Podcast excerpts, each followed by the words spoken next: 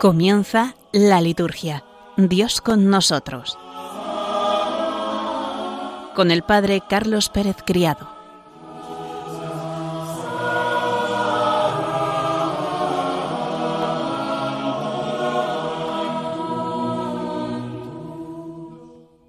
Buenas tardes, queridos amigos de Radio María, y bienvenidos un lunes más a nuestro programa La Liturgia Dios con nosotros. Vamos a repasar las celebraciones litúrgicas de la semana pasada, la gran fiesta de la Natividad de María, cuyo patronazgo celebramos en tantos y tantos pueblos de España, y dos santos españoles, San Pedro Claver y Santa María de la Cabeza. Tendremos la oportunidad de profundizar en la vida de la esposa de San Isidro Labrador, de María Toribia. Después nos meteremos con estos autores del movimiento litúrgico. Desarrollaremos la vida de uno de ellos, hoy también de un español, del cardenal Isidro Tomás. La última parte de nuestro programa la dedicaremos a repasar esas celebraciones de esta semana.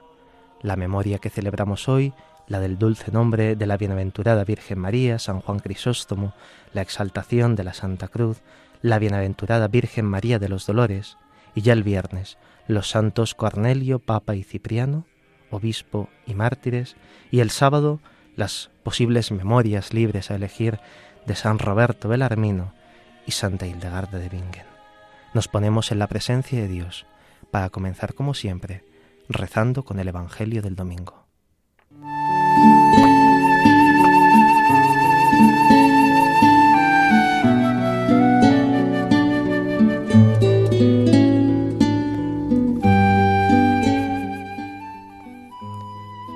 Del Evangelio según San Lucas. En aquel tiempo solían acercarse a Jesús todos los publicanos y los pecadores a escucharlo, y los fariseos y los escribas murmuraban diciendo, Ese acoge a los pecadores y come con ellos. Jesús les dijo esta parábola. ¿Quién de vosotros que tiene cien ovejas y pierde una de ellas, no deja las noventa y nueve en el desierto y va tras la descarriada hasta que la encuentra? Y cuando la encuentra, se la carga sobre los hombros muy contento, y al llegar a casa reúne a los amigos y a los vecinos y les dice, Alegraos conmigo, he encontrado la oveja que se me había perdido. Os digo que así también habrá más alegría en el cielo por un solo pecador que se convierta que por noventa y nueve justos que no necesiten convertirse. O qué mujer que tiene diez monedas, si se le pierde una, no enciende una lámpara y barre la casa y busca con cuidado hasta que la encuentra? Y cuando la encuentra, reúne a las amigas y a las vecinas y les dice, Alegraos conmigo, he encontrado la moneda que se me había perdido. Os digo que la misma alegría tendrán los ángeles de Dios por un solo pecador que se convierta. También les dijo, un hombre tenía dos hijos. El menor de ellos dijo a su padre, Padre, dame la parte que me toca de la fortuna. El padre le repartió los bienes.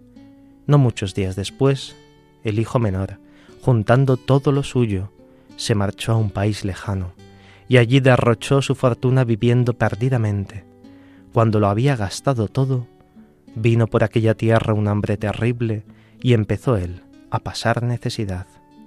Fue entonces y se contrató con uno de los ciudadanos de aquel país que lo mandó a sus campos a apacentar cerdos.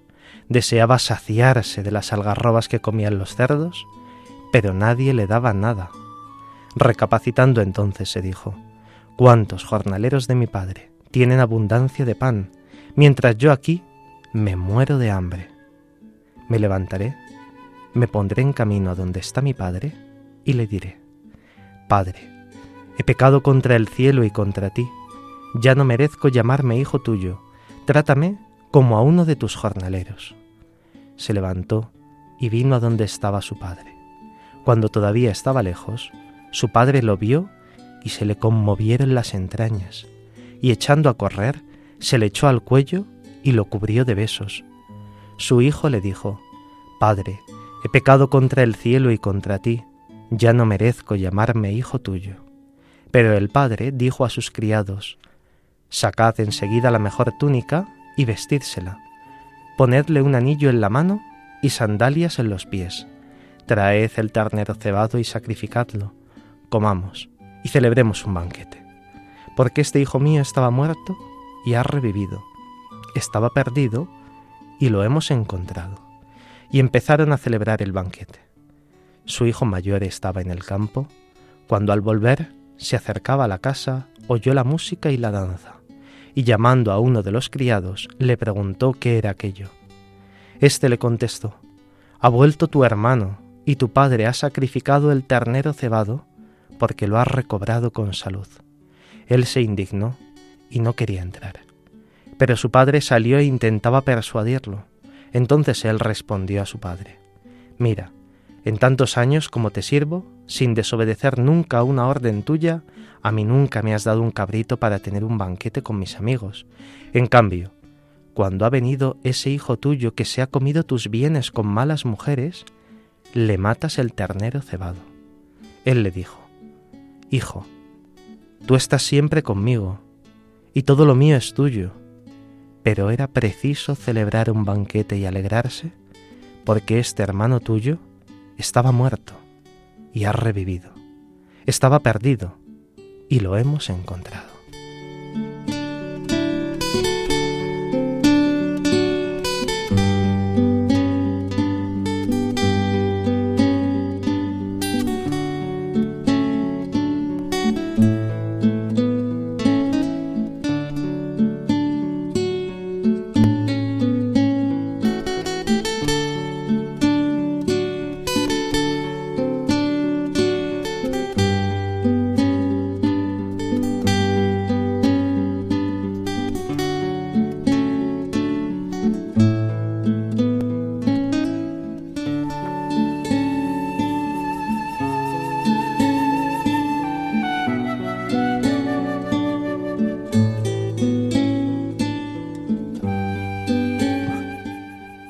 La parábola del Hijo pródigo es bien conocida. En el cuarto domingo de Cuaresma de este año del ciclo C se hizo su proclamación, pero la óptica de la actual proclamación de ayer domingo es diferente totalmente a la de aquel domingo cuaresmal.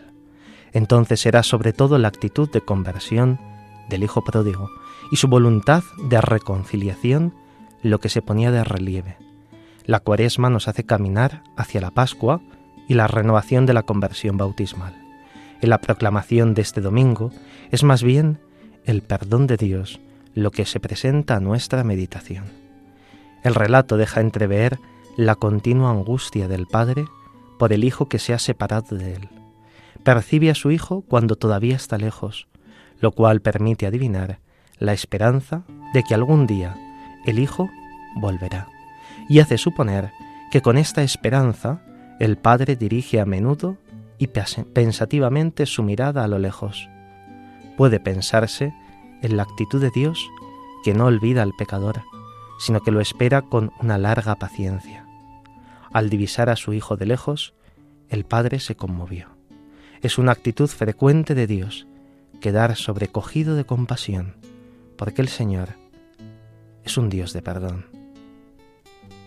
El Padre no resiste a su compasión por su hijo. Es él quien toma la iniciativa de ir a su encuentro para recobrarlo, y echando a correr, se le echó al cuello y se puso a besarlo. Iniciativa de Dios desde el momento en que ve un inicio de conversión. La misma actitud vemos en Jesús cuando descubre arrepentimiento y deseo de conversión, por ejemplo en el episodio de Zaqueo, que desea verle. Jesús, al constatar ese comienzo de cambio de vida, da los primeros pasos y le invita a su casa ese mismo día y declara, el Hijo del Hombre ha venido a buscar y salvar lo que estaba perdido. Pero las intenciones del Hijo pródigo no son completamente desinteresadas. Su vuelta a casa no ha sido motivada exclusivamente por el sentimiento de su ingratitud y de su falta de amor para con su padre. La parábola deja ver claramente el egoísmo siempre latente en la mentalidad del Hijo. ¿Cuántos jornaleros de mi Padre tienen abundancia de pan, mientras yo aquí me muero de hambre?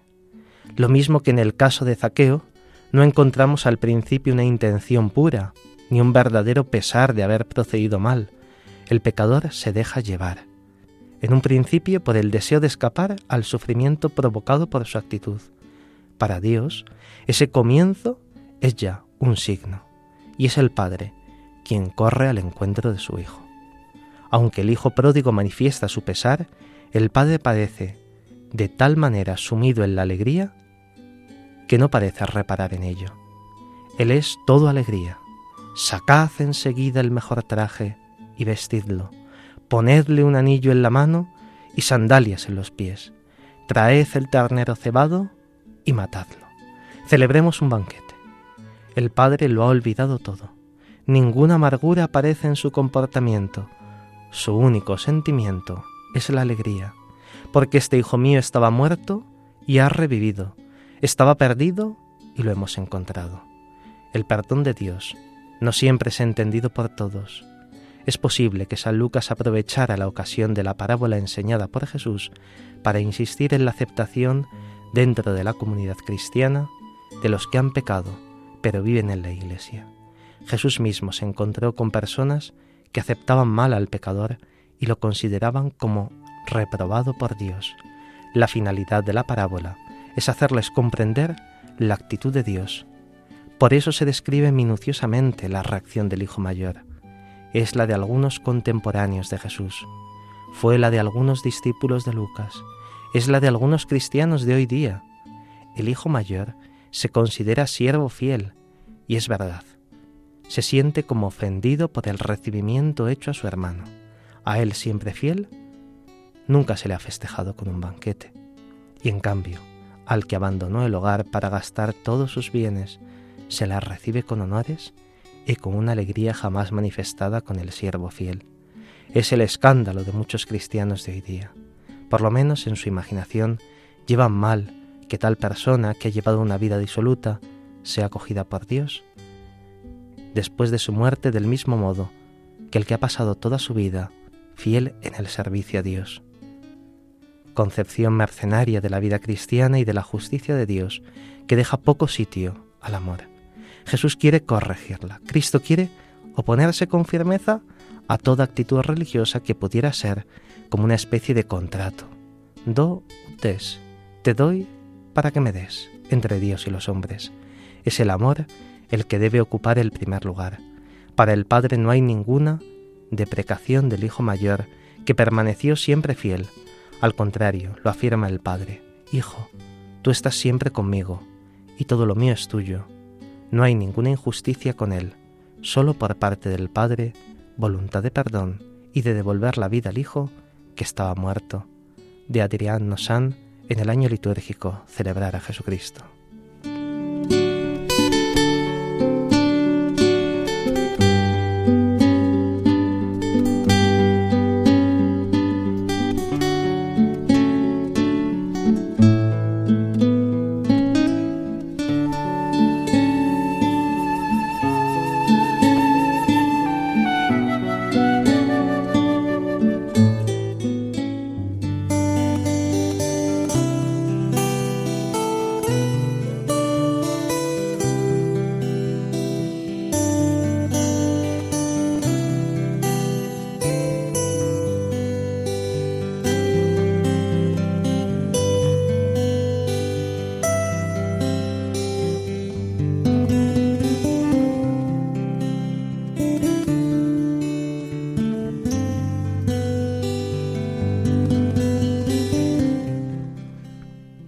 El jueves pasado, el día 8 de septiembre, celebrábamos la gran fiesta del mes, del comienzo del mes de septiembre, la Natividad de la Bienaventurada Virgen María, y lo hacíamos con esta gran fiesta que envuelve a la Iglesia universal y en especial a la Iglesia española. Tantos y tantos pueblos de España celebran advocaciones marianas en este día. Vamos a recordar algunas.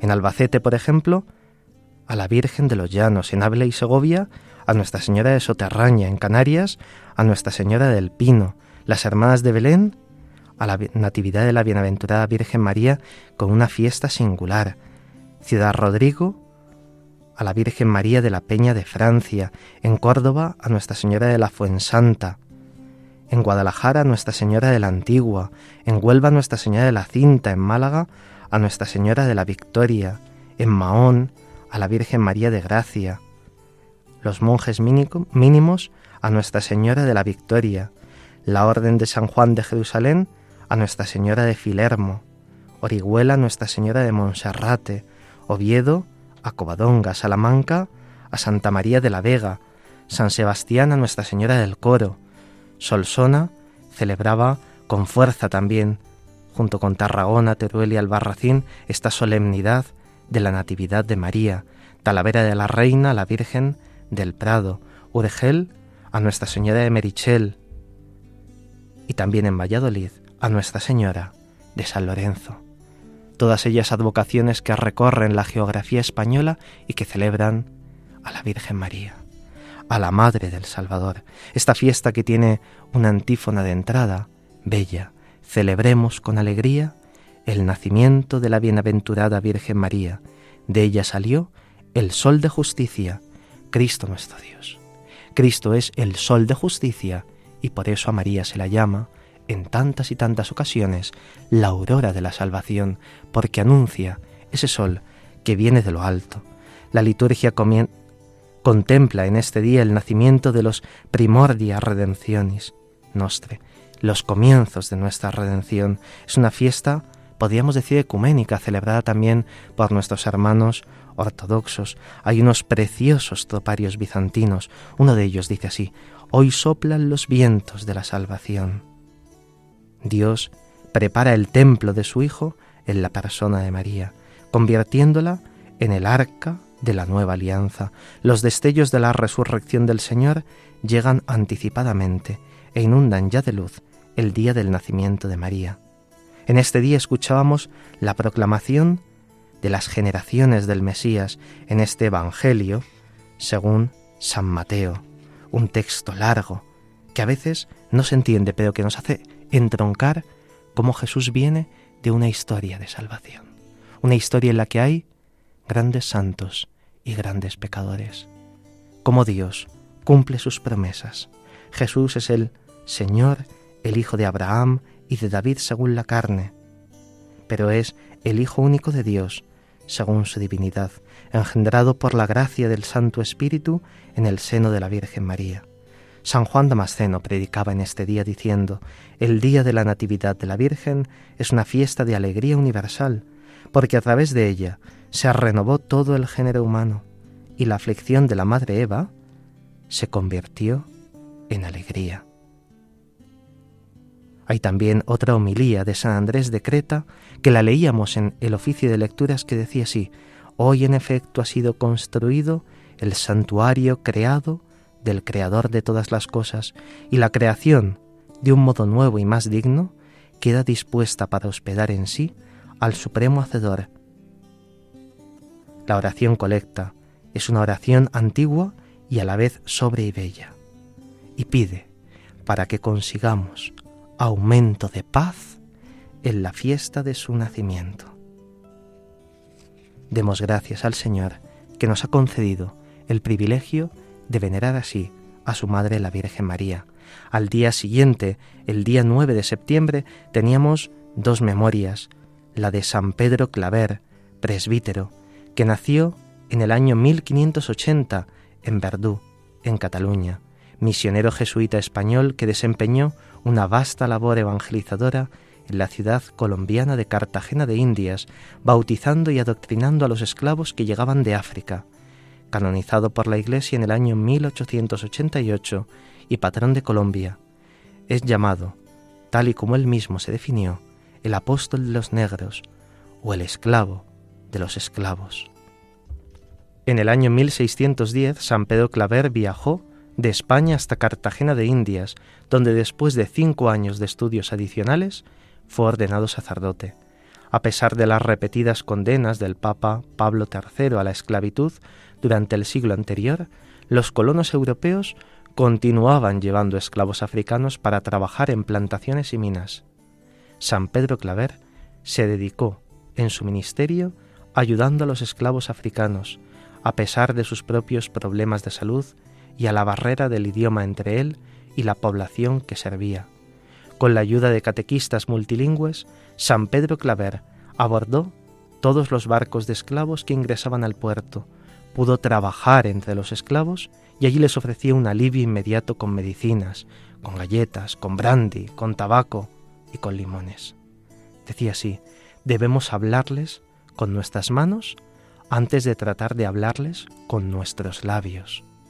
Siempre que se encontraba con un bebé nacido durante el viaje o un esclavo moribundo, San Pedro Claver se detenía para bautizarlos de inmediato. A lo largo de su trabajo, el santo jesuita sobrevivió con cantidades mínimas de comida y de sueño. Su vida, humilde y penitente, condujo a sucesos milagrosos como cuando curó a los enfermos con el toque de su manto, o apareció rodeado de una luz sobrenatural durante sus visitas al hospital.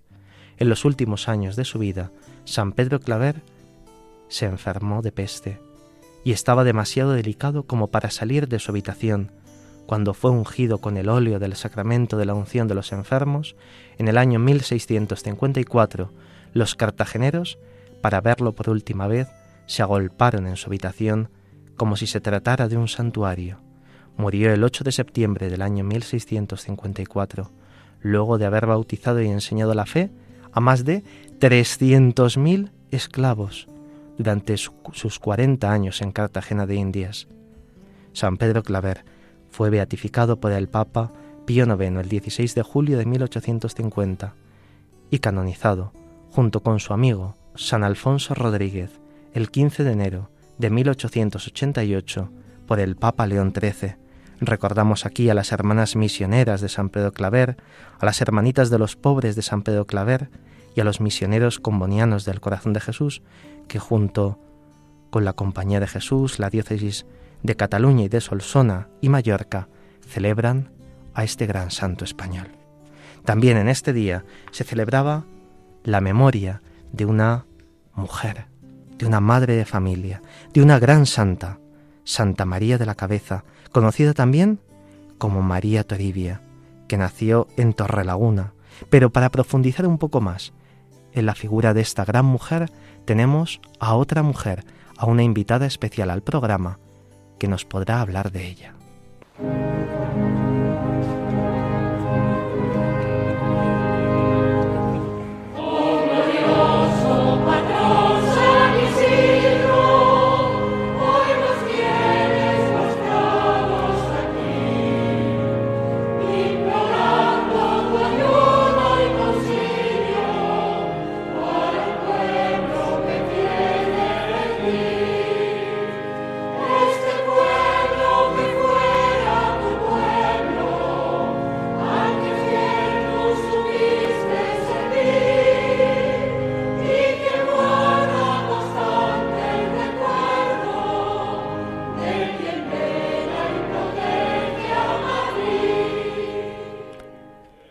Pues con este himno a San Isidro Labrador, el patrono de la Villa de Madrid, queremos introducir esta sección dedicada a Santa María de la Cabeza y para ello hemos invitado a una mujer, a Pilar Ortega Martín, que es vocal en la Junta de Gobierno de la Real Congregación de San Isidro de Naturales de Madrid, que están encargados de la custodia de los restos de los santos esposos madrileños. Buenas tardes, Pilar.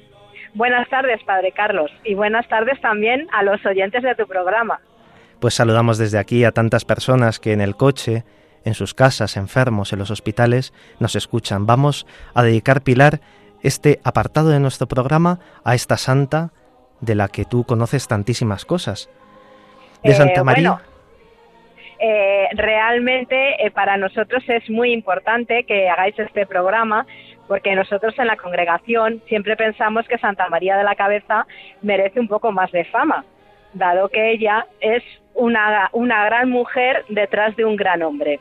Tantas veces se habla de San Isidro Labrador y su esposa, ¿no? Pues hoy hablamos de Santa María de la Cabeza y de su esposo Isidro. ¿Qué nos podrías contar de Santa María de la Cabeza? Porque esta mujer, María Toribia, no es muy conocida, ¿no? Por ser siempre como el acompañamiento de este santo. Pues verás, Padre Carlos, eh, hay que tener en cuenta que María de la Cabeza es una mujer que vive en la Edad Media. Eh, todo el mundo sabe que la mujer entonces no tenía la representación social que tiene hoy.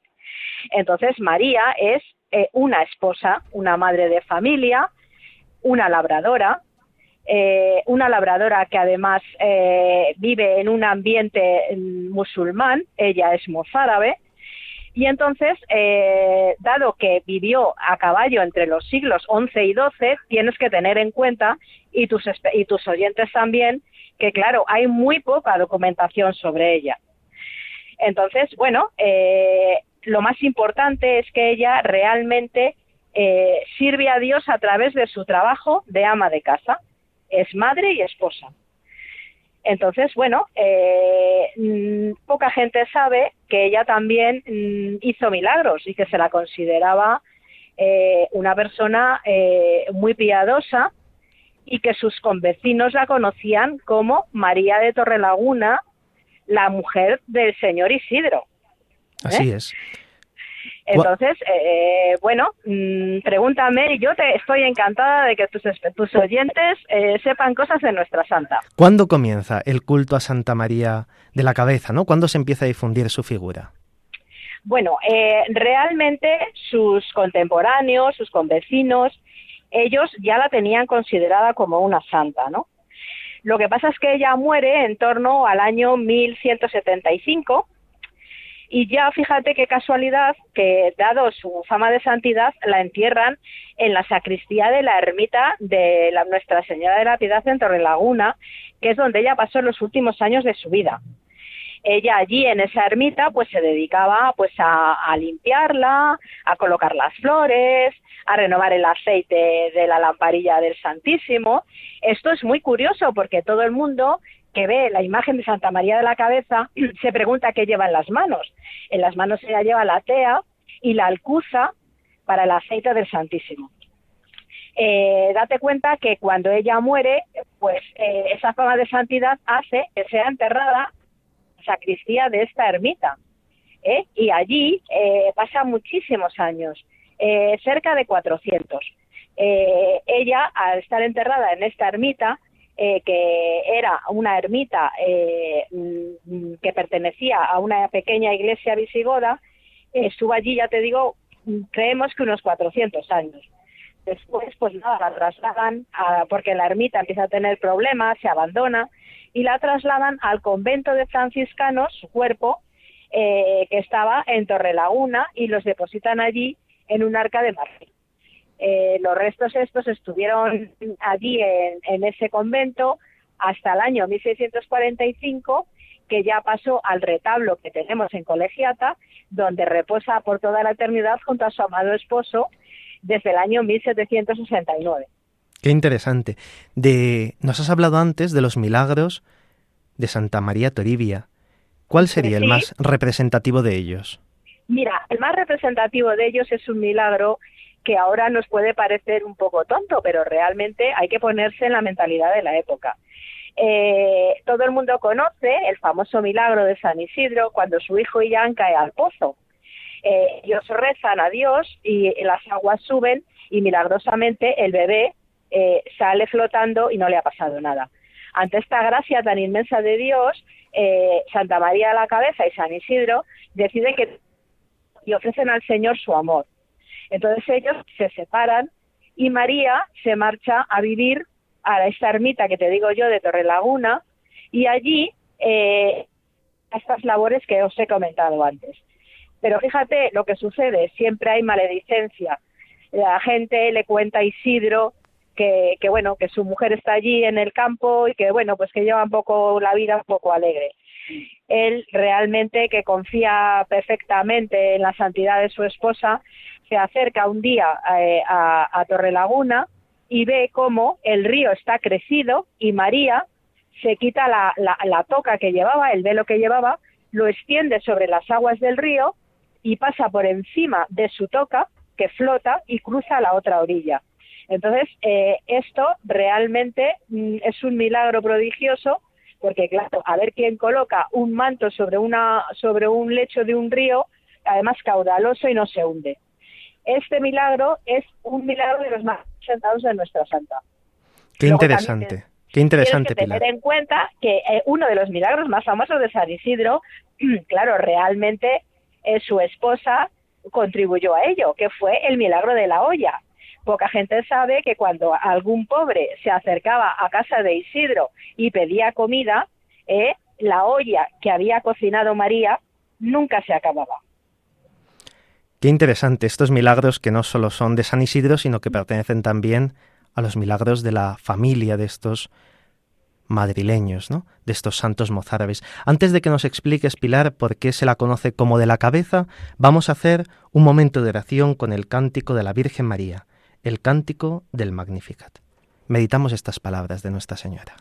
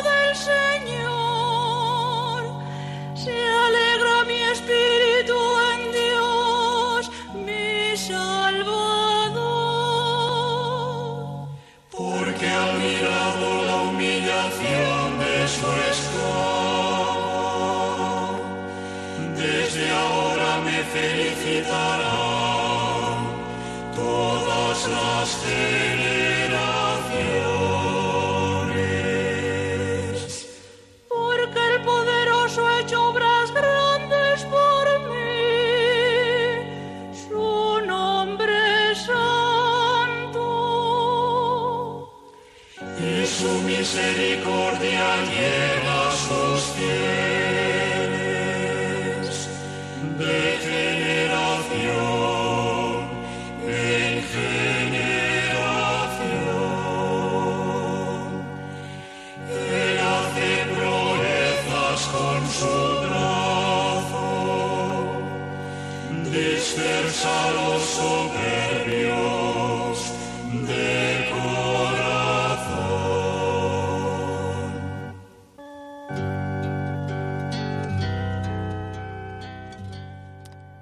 Buenas tardes, queridos oyentes de Radio María. Hemos pasado ya el ecuador de nuestro programa, la liturgia Dios con nosotros en Radio María.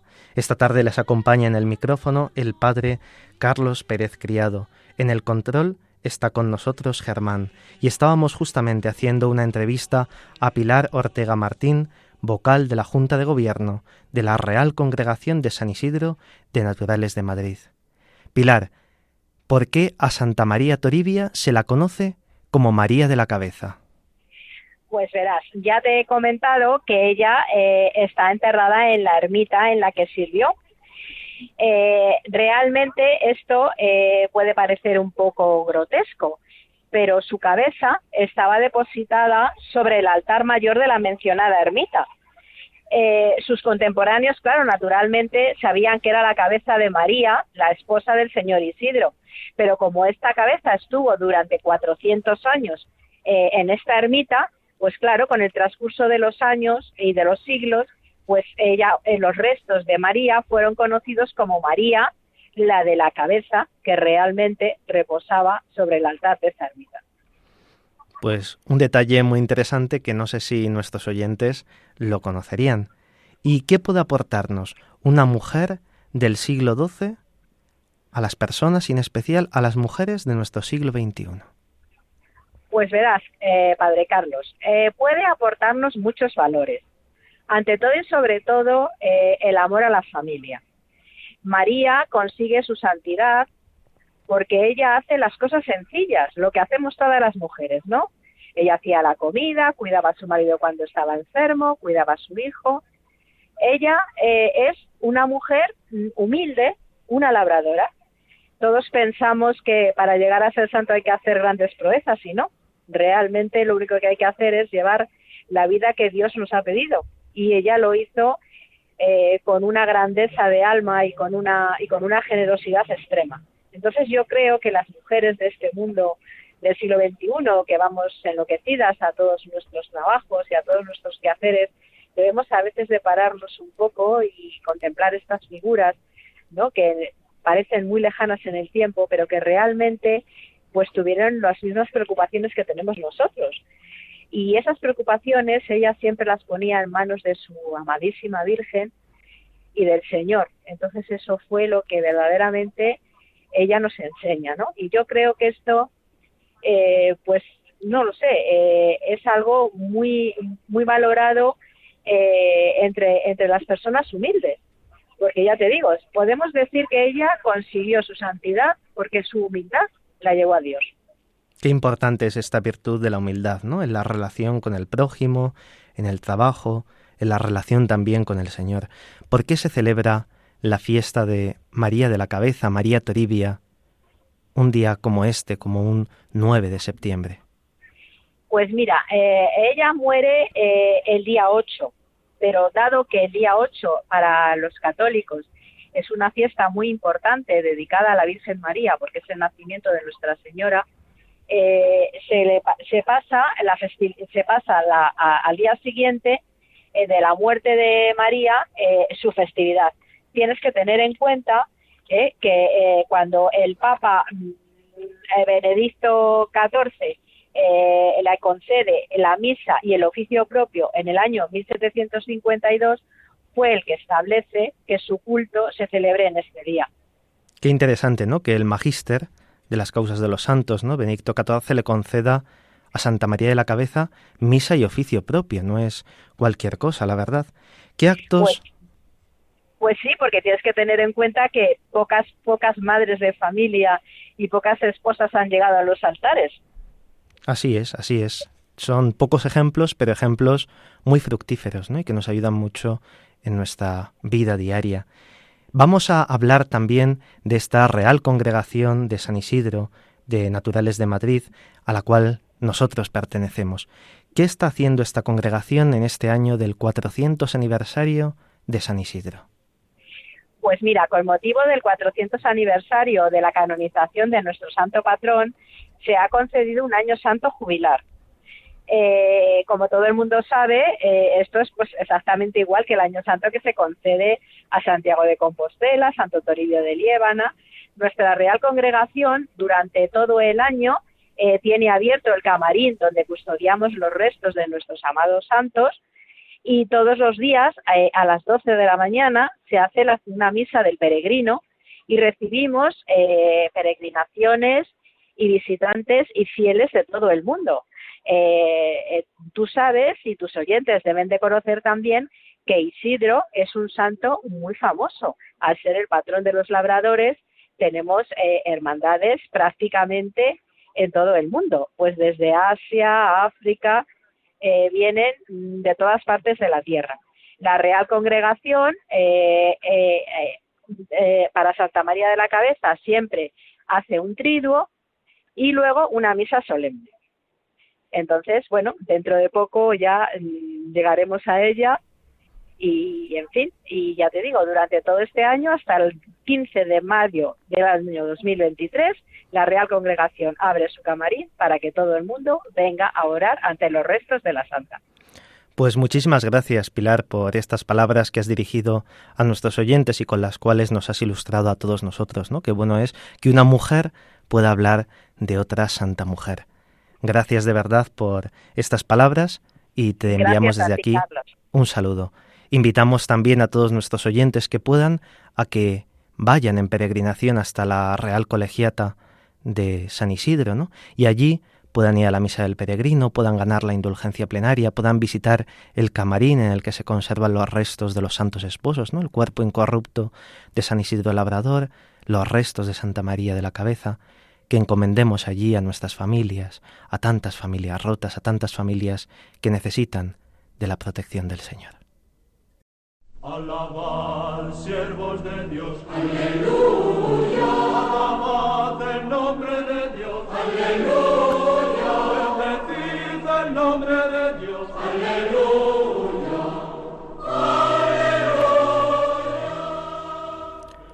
Como todas estas semanas, hemos estado presentando a uno de los autores importantes del movimiento litúrgico, hoy vamos a desentrañar la figura de un español, el cardenal Gomá, y junto a él también ese valor educativo de la liturgia del que él tanto hablaba.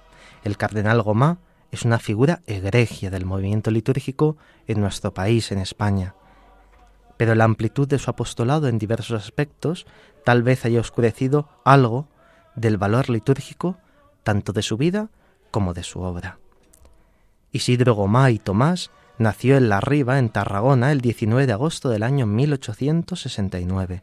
Fue ordenado presbítero en junio de 1885 y ejerció el ministerio sacerdotal en diversas parroquias de su diócesis. Más tarde fue profesor en la Universidad Pontificia de Tarragona de las disciplinas de humanidades, ciencias físicas y naturales, elocuencia y sagrada escritura. Primero fue beneficiado de la Catedral Tarraconense y luego canónigo de este mismo lugar. Fue designado obispo de Lérida, pero como se opuso al cardenal Vidal y Barraquer, el arzobispo de Tarragona de entonces, aunque esta oposición nos resulta a día de hoy un poco incomprensible, pero así queda constancia de ello en Secretaría de Estado, no fue obispo del lugar donde le habían designado, de Lérida, sino que el 20 de junio del año 1927 fue preconizado y recibió la ordenación episcopal el 15 de octubre del mismo año, de manos del cardenal arzobispo de Tarragona, ya más conforme con esta designación. Participó en muchos congresos de temas religiosos nacionales e internacionales. Fue uno de los diez teólogos designados por la Santa Sede para monografiar en copiosa ponencia los argumentos en favor de la mediación universal de la Santísima Virgen María. Fue nombrado arzobispo de Toledo, en cuya sede hizo entrada oficial el 12 de julio del año 1933. El 19 de diciembre del año 1935 fue creado cardenal. El cardenal Gomar realizó una óptima labor pastoral en tiempos realmente difíciles. Publicó muchas obras y pastorales magníficas. La que nos interesa ahora es una de ellas que se llama El valor educativo de la liturgia católica, publicada en el año 1918 como fruto de su activa participación en el valioso Congreso de Liturgia celebrado en el año 1915 en Montserrat, un congreso de liturgia que tuvo la presencia del nuncio apostólico de aquel entonces, Monseñor Ragonesi, en la cual tuvo un discurso programático y encargó al sacerdote Isidro Gomá y Tomás la publicación de la obra indicada. El cardenal Gomá murió en Toledo el 22 de marzo de 1940 y está enterrado allí, en la capilla de la Virgen del Sagrario de la Catedral Toledana para profundizar en su pensamiento litúrgico hemos de tener en cuenta que el cardenal Gomá fue un hombre muy culto. Tenía una gran formación teológica, escriturística y litúrgica. Conocía perfectamente a los hombres más insignes en el campo de la liturgia.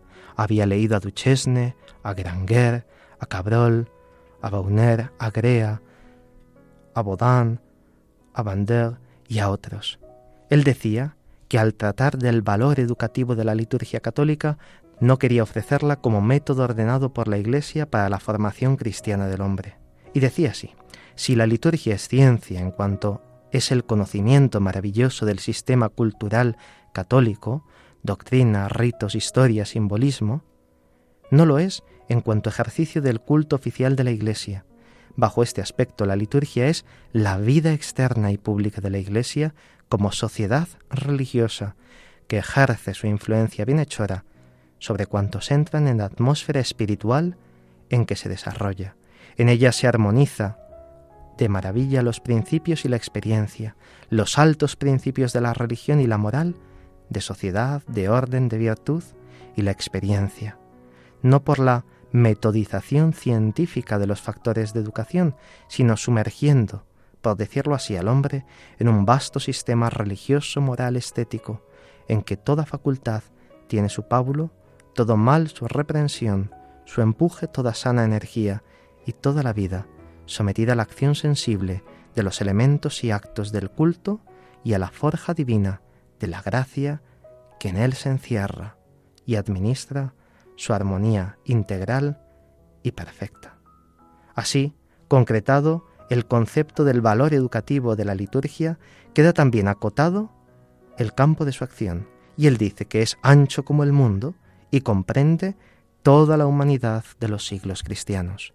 La educación es obra de toda la vida, porque toda la vida debe ser un movimiento ascensional hacia Dios.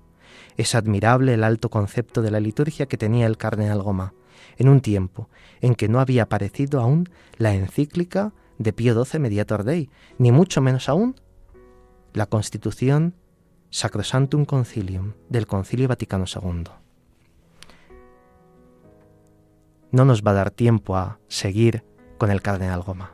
El tiempo nos apremia. Y vamos a parar aquí esta introducción al cardenal Goma y dentro de 15 días, si Dios quiere, continuaremos profundizando en su pensamiento litúrgico, en esta acción educativa de la liturgia y en esta escuela que él dice que es la liturgia para todos los fieles católicos.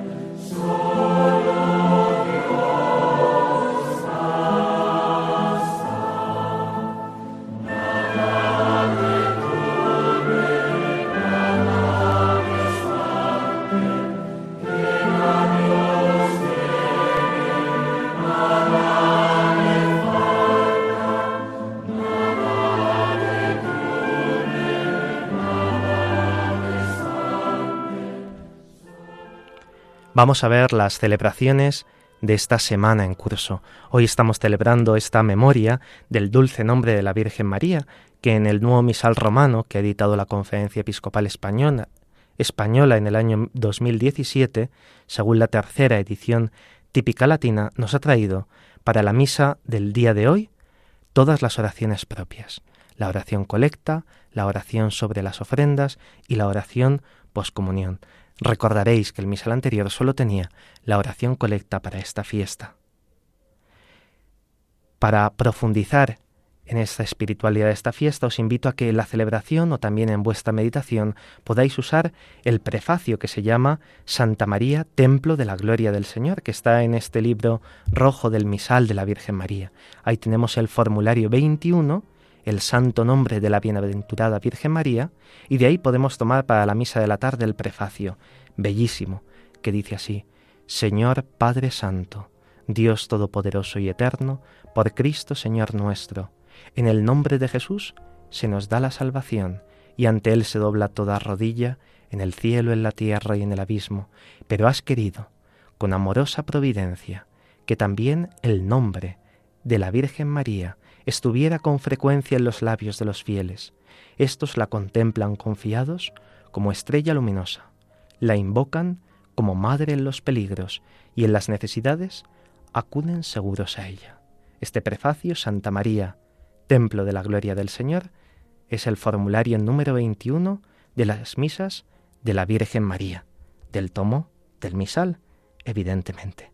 Toda celebración festiva alude a otras celebraciones anteriores o siguientes. Esta tiene lugar cuatro días después de haber celebrado la Natividad de la Virgen María, el día 8 de septiembre. Y dentro de unos días, el jueves, celebraremos otra memoria de la Virgen María, la Virgen María de los Dolores, a los cuatro y a los ocho días, distintas memorias de la Virgen María que nos hacen profundizar en distintos aspectos de nuestra Madre. Esta fiesta fue autorizada por primera vez en el año 1513 en la ciudad de Cuenca y desde ahí se extendió por toda España. En el año 1683 el Papa Inocencio XI la admitió en la Iglesia de Occidente como una acción de gracias por el levantamiento del sitio a Viena y la derrota de los turcos por las fuerzas de Juan Sobieski, rey de Polonia. En ella los cristianos pidieron que los atacantes no les hiciesen daño y se desató una inmensa lluvia que impidió el uso efectivo de las armas de fuego.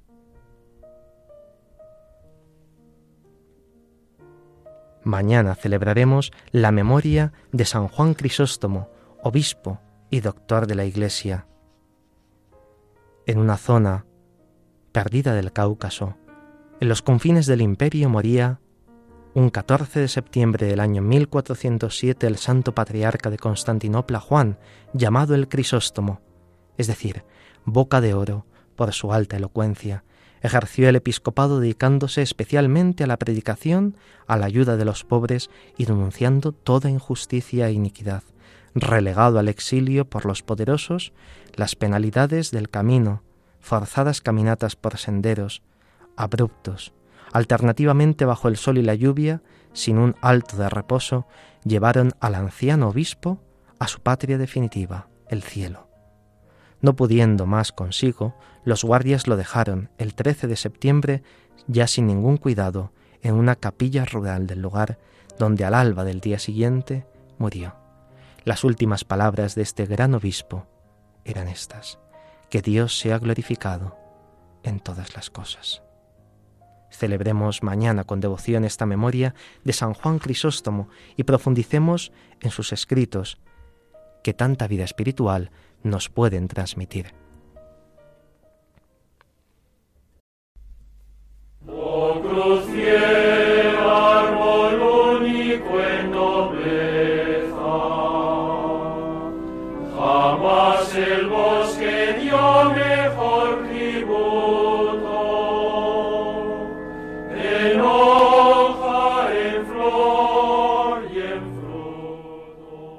Las iglesias de Oriente y de Occidente celebran el día 14 la exaltación de la Santa Cruz. La cruz del Señor es el juicio del mundo, un juicio siempre misericordiosa. Es la elevación de la cruz santa y vivificante sobre el mundo. La fiesta procede de la Iglesia Madre de Jerusalén y se celebra, fijaos, 40 días después de la transfiguración del Señor. Esta celebración está relacionada con la dedicación de la Basílica de la Resurrección en Jerusalén el día 13 de septiembre del año 335. Y junto a la cruz del Señor, a la exaltación de la cruz del Señor, veneramos al día siguiente la bienaventurada Virgen María de los Dolores. Hacemos memoria de esos santos sufrimientos de María al pie de la cruz. Ella se mantuvo intrépida, a pesar del sufrimiento que venía del padecimiento de su Hijo. Ya el viernes celebraremos la memoria de los santos Cornelio, Papa, y Cipriano, Obispo, ambos mártires. La liturgia romana celebra en un mismo día a estos dos hombres, que aunque no fueron martirizados, ni en el mismo día ni en el mismo lugar, sin embargo en ellos se encuentra una gran sintonía espiritual que hubo en su vida y que también demostraron con su propio martirio. Uno, Cornelio, obispo de Roma. El otro, de la sede de Cartago. Ambos lucharon contra la desviación montanista de Novaciano y defendieron, de una manera ejemplar, la unidad de la Iglesia. Pidamos en este día también por la unidad de todos los cristianos. Ya el sábado tendremos las memorias de San Roberto Belarmino, obispo y doctor de la Iglesia, y también la memoria libre de Santa Hildegarda de Bingen, esta santa a la cual tenía tantísima devoción nuestro querido Papa, Benedicto XVI. Podéis profundizar en sus tratados, en la música, en tantas obras de Hildegarda de Bingen tan interesante.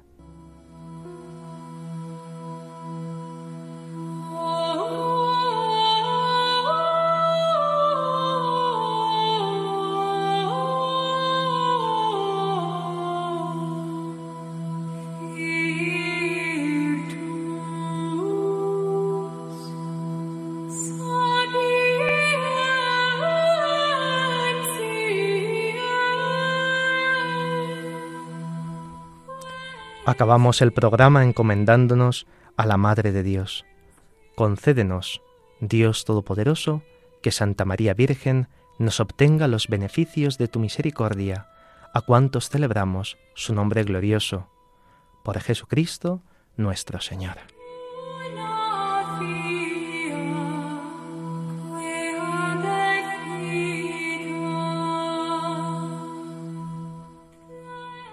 Quiero agradecer a nuestros oyentes que han escrito al email del programa, a Luis, a Lupo, a Pilar, a María, a tantos que os ponéis en contacto. Gracias de corazón porque nos podemos ver a través de las ondas de la radio, pero este feedback a través del email, a través de vuestros correos electrónicos, es de mucho agradecer.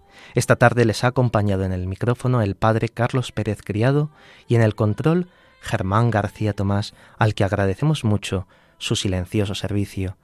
La entrevista nos ha acompañado también Pilar Ortega Martín, que nos hablaba de una mujer santa, María de la Cabeza. A continuación dará comienzo otro programa en Radio María. Les invitamos a que no cambien de sintonía y disfruten con él.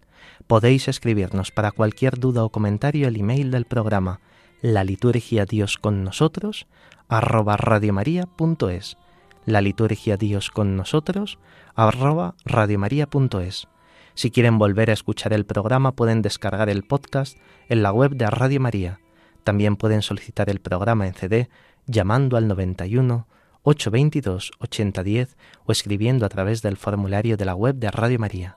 Queridos oyentes, muchas gracias por vuestra fidelidad y nos vemos, si Dios quiere, en 15 días.